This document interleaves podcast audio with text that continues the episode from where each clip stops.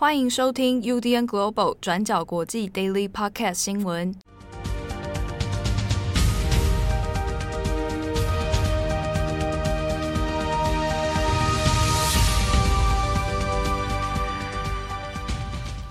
Hello，大家好，欢迎收听 UDN Global 转角国际 Daily Podcast 新闻。我是编辑七号，我是编辑惠仪。今天是二零二一年十一月二号，星期二。好。OK，我们笑什么？笑的好像好像有什么意有所指一样。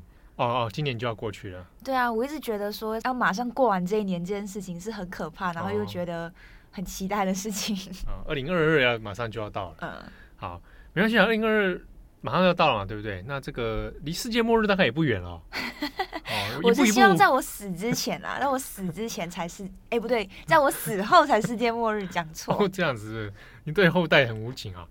好，我们今天几则重大国际新闻，第一条也跟这个世界的尽头有一点关联哦。最近这个联合国的气候变化大会 COP 二六啊，就是它是第二十六次的会议，所以叫 COP 二六。那已经在英国召开了，它的时间是十月三十一号开始，然后为期十四天。那因为前昨天前几天才这个 G 团体结束嘛，好，那我们昨天的新闻当中也有特别提到 G 团体的。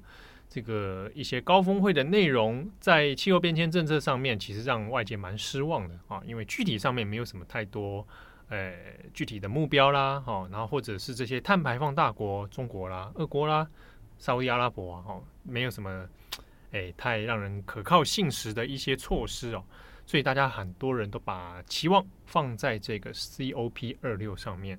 好，那 COP 二六可能大家最近新闻应该都会看到不少关键字哦啊，因为欧美其实媒体在面在做这个报道的时候呢，也都花了不少的篇幅来做。好，那这一个联合国气候变迁大会呢，它其实是呃延期了一年啊，本来应该去年举行啊，那延到今年的十月底开始啊，那在英国。那这一个大会呢，是世界各地的政要哦，那还有一些气候相关专家啊，或者社会名人啊，那学者之类的，总共有超过两万五千多人会来参加哦。当然，最大瞩目的还是各国先进国家们的这些首脑啊，比如说美国总统拜登啊，英国首相强森啊，啊，然后几个世界各地的领袖哦。不过呢，这个。中国、俄罗斯哈，并不是由本人来参加哈，所以习近平、普丁其实并没有亲自的与会啊。那日本的部分就是岸田文雄，也是这个因为选举的关系啊，所以比较晚一点到哈。那他也是到了现场了。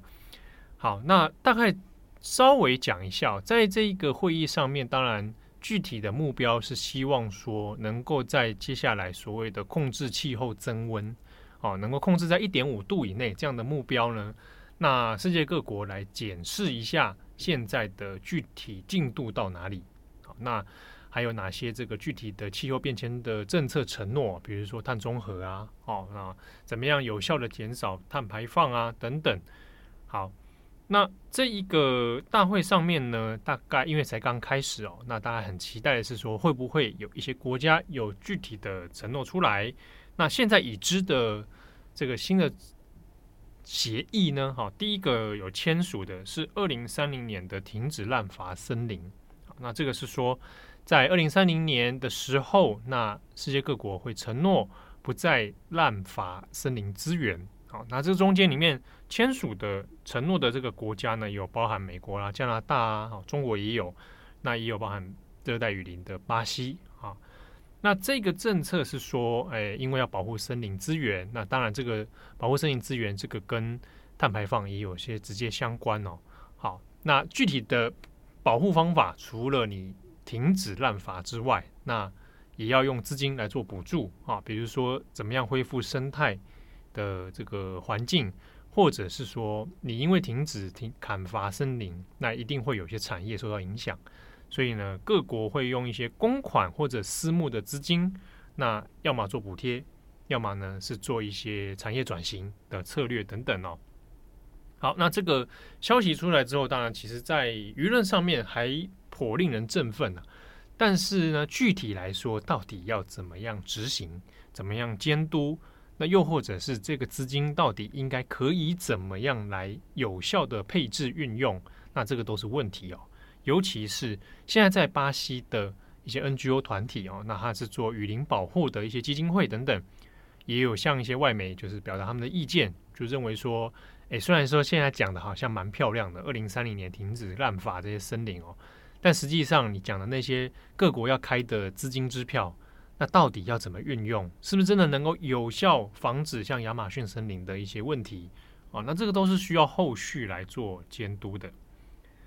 好，那与此同时呢，那像英国的《金融时报》也有在刚好在 COP 二六的这个期间里面，那也发表了一份专题报道啊。那这个专题报道呢，是根据一个跨国的科学家们的研究，气候科学的研究，那来讨论说，接下来如果在没有办法有效遏制气候变迁的这个增温趋势的话，那人类会面临什么样的处境？那这是这一份报道里面有提到说，在五十年过后，半个世纪以后，二零七零年的时候呢，那地表人类居住的区域里面有很多的地方，它的年均温会来到二十九度 C，啊，就是年均温二十九度。大家会想说，二十九度好像还好吧？啊，平常你就觉得。呃，台湾有些热的时候三十几度也有嘛，哦，二十九度，台湾人好像觉得 OK 吧？哦，这是，但这边要讲的是年均温哦，在这世界上，年均温能够达达到二十九度的，在人类能够住居住的地表面积里面，大概是零点八 percent 啊。那在科学家的相关研究里面认为，接下来如果气候持续增温，那大概地表会增加到七点五度啊。那到时候呢？年均温有到二十九度的地方，会从零点八 percent 一路增长到将近到二十二十 percent。那这个可以想象是用类比的方式是说，大概会有非常多的人，他原本居住的地方还算是适宜人居的，在年均温提高的状态之下，会变得很像住在沙漠里面。那报告中呢，有大概做一个推估啊，就是到时候二零七零年的时候呢，全球人口大概九十亿人。啊，九十亿人啊啊，然后呢，其中会有三十亿人就是在这一种水深火热的居住区域里面受到影响。那到时候呢，要么你就是选择集体迁徙，要么就是选择留下来来适应年均温二十九度的状态。好，年均二十九度这件事情，我们来算腾台湾，台湾年均温最热之前的记录是二十四点五度啊，台湾最热的时候，所以你在想二十九度。升高一度都会让你吓吓叫哈，所以是非常惊人的一个数字哦。那在这个报告里面的推估哦，模拟的试算里面，那比如说像美国的南部，然后中南美洲几乎都会呈现这样的状态。那对人类来说是比较不能适应的生活样貌。那在亚洲里面最影响最深的会是在印度，然后中亚各国等等。那非洲是人口数增长会最多的地方。但是呢，也因为人口数增长的关系，他们的可能会受到气候变迁影响的所谓的气候难民的人数也是相对较多的啊。那中间可能会有上千万的人就被迫要可能迁徙啊，那或者是诶、变成在高温之下来适者生存哦。所以这个景象呢，在这个报告里面看起来是相当不乐观的啊。可以想象是在二零七零年的时候，全球陷入一个完全酷热的一个状态。啊，那这个即便是在习惯于热带生活的人而言呢，也是非常难受的一个状态哦，而且对生态体系也会造成很大的影响。好，那虽然说这份报告听起来蛮绝望的，还有半个世纪啊，五十年啊，但在各位预期寿命里面，说不定大家还可以活蛮久的。到时候呢，比如说以我个人来说，搞不好我到时候已经诶五六七八哦八八九十岁哦，差不多。对，搞不好我还几位瓦莲啊，我还活了一尾活龙的样子啊，还很活跃的样子。结果呢，诶年均温二十九度啊，不知道有没有办法适应 啊？所以这个是这个报告里面提到的。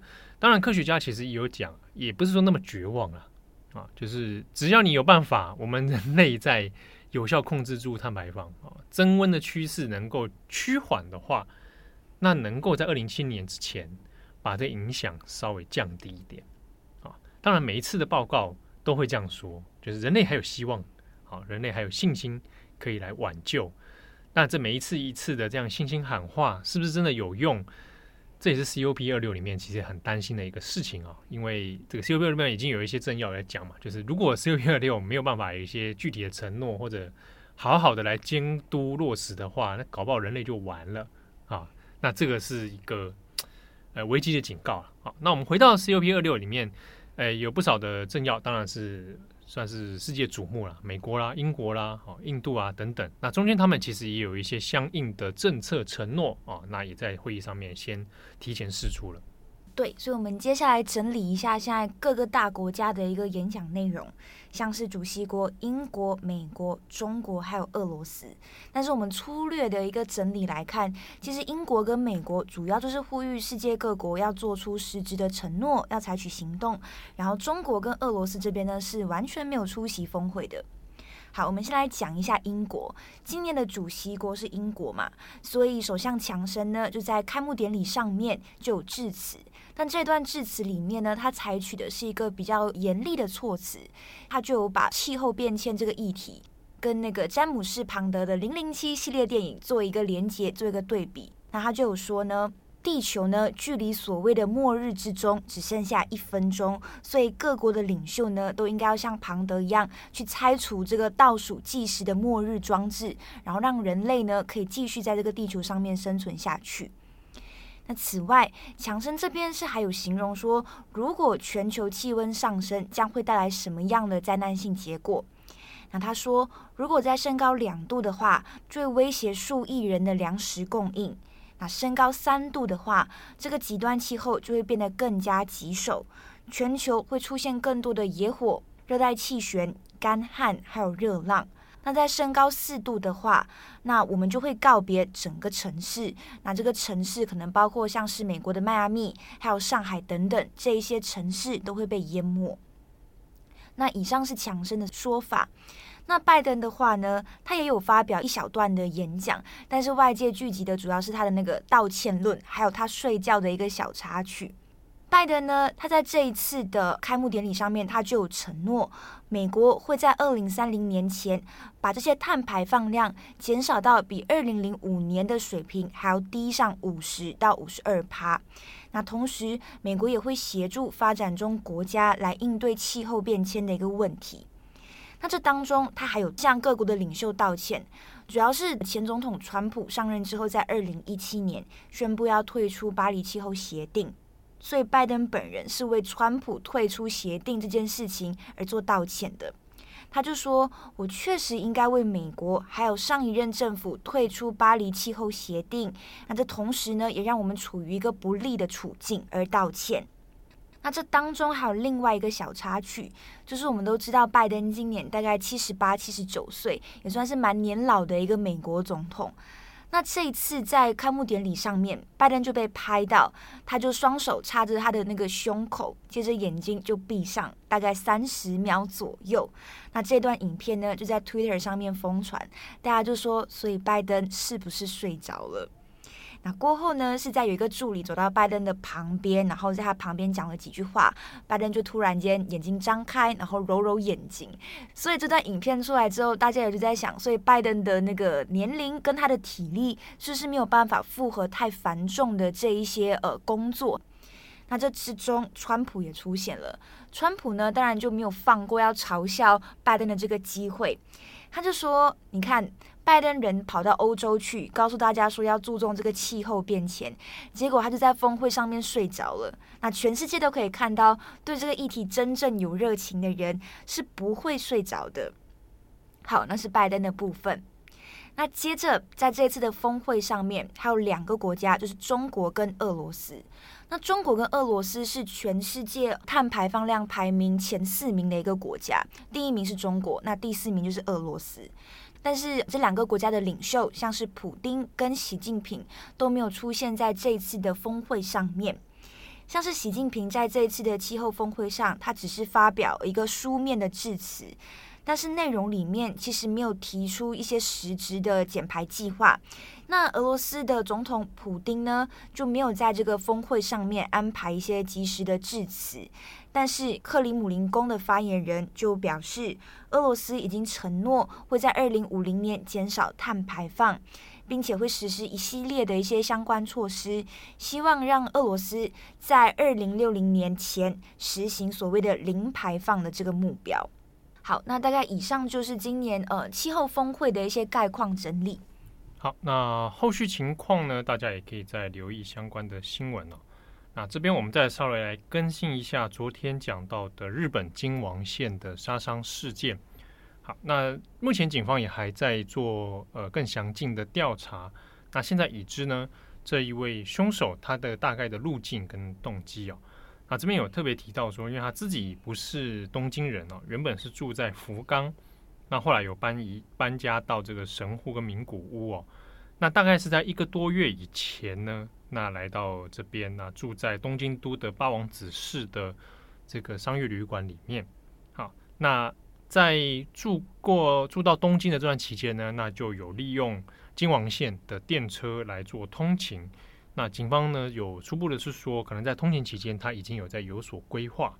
好，那凶手自己呃有特别讲到说，呃自己的人际关系跟工作工作的这个场域哦，似乎不是很顺心。那后来在萌生的这个杀害他人的念头，那以及说透过这样子杀人的行为。那能够让自己得到被判死刑的这样的事情哦。好，那呃，根据警方的初步调查，在十月三十一号万圣节的活动当天呢，这个凶手还是在下午五点左右的时候，那从金王线的八王子站，那就搭乘了京王线的电铁哦，那就一路先前往了涩谷。那在涩谷呢，有出去出站，然后去看了一下万圣节的游行人潮，然后大概三十分钟左右。那这个画面有被出入站的这个监视器有拍到。好，后来回去之后呢，一直到晚上的这个八点钟，那才犯下这个案子。好，那他所作案的工具呢，包含他的刀子，包含他所买的打火机用油，那也是在事前计划当中呢，在网络上所购买的。那他自己的服装，那有坦诚是在模仿电影的小丑，那也是在网络上买的，而且他有说是为了这一次的行动所特别购置的服装哦。那当然他的讲法是说他自己喜欢电影的小丑，不过这边稍微讲一下，因为在日本的一些新闻讨论里面，呃，会访问一些相关专家。好，那在呃，应该是雅虎 Kimo 的日本的这个讨论区。那会有一些呃各方专家来针对事件来做评论，其中呢有心理医师有谈这个案子，不过我看到有不止一个案例在讨论的时候有一点会错意，就是在于小丑装扮这件事情。之中有人说啊，之前那个二零一九年的那一部小丑，嗯，其实那个角色他并不是真正的坏人。啊，你看到他的故事当中是一路怎么样被社会压力堆叠出来的，那他自己有些精神的状况啊，最后造成了这样的结果，这个是一个误会，因为他扮的并不是二零一九那个小丑，啊，他扮的是《黑暗骑士》里面希斯莱杰演的那个小丑，不大一样哦，这个两个两边的人设有点不大同相同哦。那根据凶手自己的说法，是他喜欢是蝙蝠侠系列的那个小丑，哦，那就有。强调的并不是那一个社会压力的层面，而在于跟凶手自己所讲的，小丑可以心平气和的去做出杀人的行为啊，一个反社会的这样举动哦。好，所以这是之中一点小小的差别啊。那从他的服装里面，的确是可以看出来紫色的西装啊，然后这个绿色的内衬这样子。好，那当然其实这个也不是太大的重点。那的确后来在社群网络上面，当然有引发很多人的争议了哦。好，那这个是目前案子的相关调查。那至于说后续还会有怎么样的防范措施或怎么样的，那如果有更新的话，我们再帮大家来做补充哦。那这边也稍微勘误一下，昨天在节目当中有讲到说，诶，第一时间凶手跟警方讲话讲说啊，没有没有杀死人，真是太可惜了。啊，他的原原意，他的原句是说，没按照计划杀死人，真是太可惜了。好，那昨天有口误讲成说一切如同计划之中啊，这个有点呃不同，所以我们这边来做勘误一下。好，那节目的最后聊一个奇怪的新闻，怎么样？Elon Musk，对，伊隆马斯克，全世界最富有的男人。啊、怎么样？你好像很兴奋？没有，我就羡慕他的财产。哦，这样子。好，这个马斯克呢，他在 Twitter 上面就发了一个呃出人意料的 Twitter 哦。那今天大可能大家都有看到，就是他写了繁体中文。哎，其实讲繁体中文也很怪啊。他就写了一段，就是 Humankind，然后再就是一首诗。嗯，哦，煮豆燃豆萁，豆在釜中泣。本是同根生，相煎何太急啊！这是七步诗，超字的七步诗，发了一个这个啊，那并不是翻译过后，它是在原字这样上去。那大家都来猜，因为每次马斯克发东西，好像都会有一些引引引发一些股价波动，但是大家又看不出来这这个发文的用意是什么。有人就开始各种解码了，啊，说他是不是在用谐音梗，在讲那个虚拟货币狗狗币啊？啊之类的啊，各种猜测了哈啊，也有人说啊，你用繁体中文这个是不是辱华？哦，跟大家讲一下，那一首诗啊，写成简体跟繁体是一样的。哦，这也有引发辱华争议就对了。很多人以为就是说你这是繁体字，所以你会辱华了。看这、哦、这个是开玩笑，哦、是开玩笑。对对对，说你中国人要用简体字啊，嗯嗯，哎，但是抱歉，这首诗刚好繁简字都完全一样，嗯，所以只能说马斯克选诗选得好，选了一首完全不会。有正反问题的正简字问题的一首诗，好，那这个这首诗刚好是这个样子，好，啊，当然他到底到底在讲什么，好，没有人知道，啊，虽然说第一句是 humankind，那个大家也在想说人类，啊，然后这首诗，因为这个诗原本在讲的是不要兄弟相残嘛，哦，不要骨肉相残，所以人就当然是比较解释是说哈。马斯克可能在可能在呼吁人类不要再自相残杀。我一开始也想说他是不是在暗指什么 COP 二六啊？嗯，心心里想说马斯克有这么好心吗？那 Humankind 又刚好就是一个前阵子出了一个游戏啊，跟文明帝国很像的。嗯嗯，有人说他会不会是他在玩游戏啊？对，我刚只是在想啊，我们前面在讲那个气候峰会啊，嗯，你不觉得之后可以有一部电影叫做二零七零？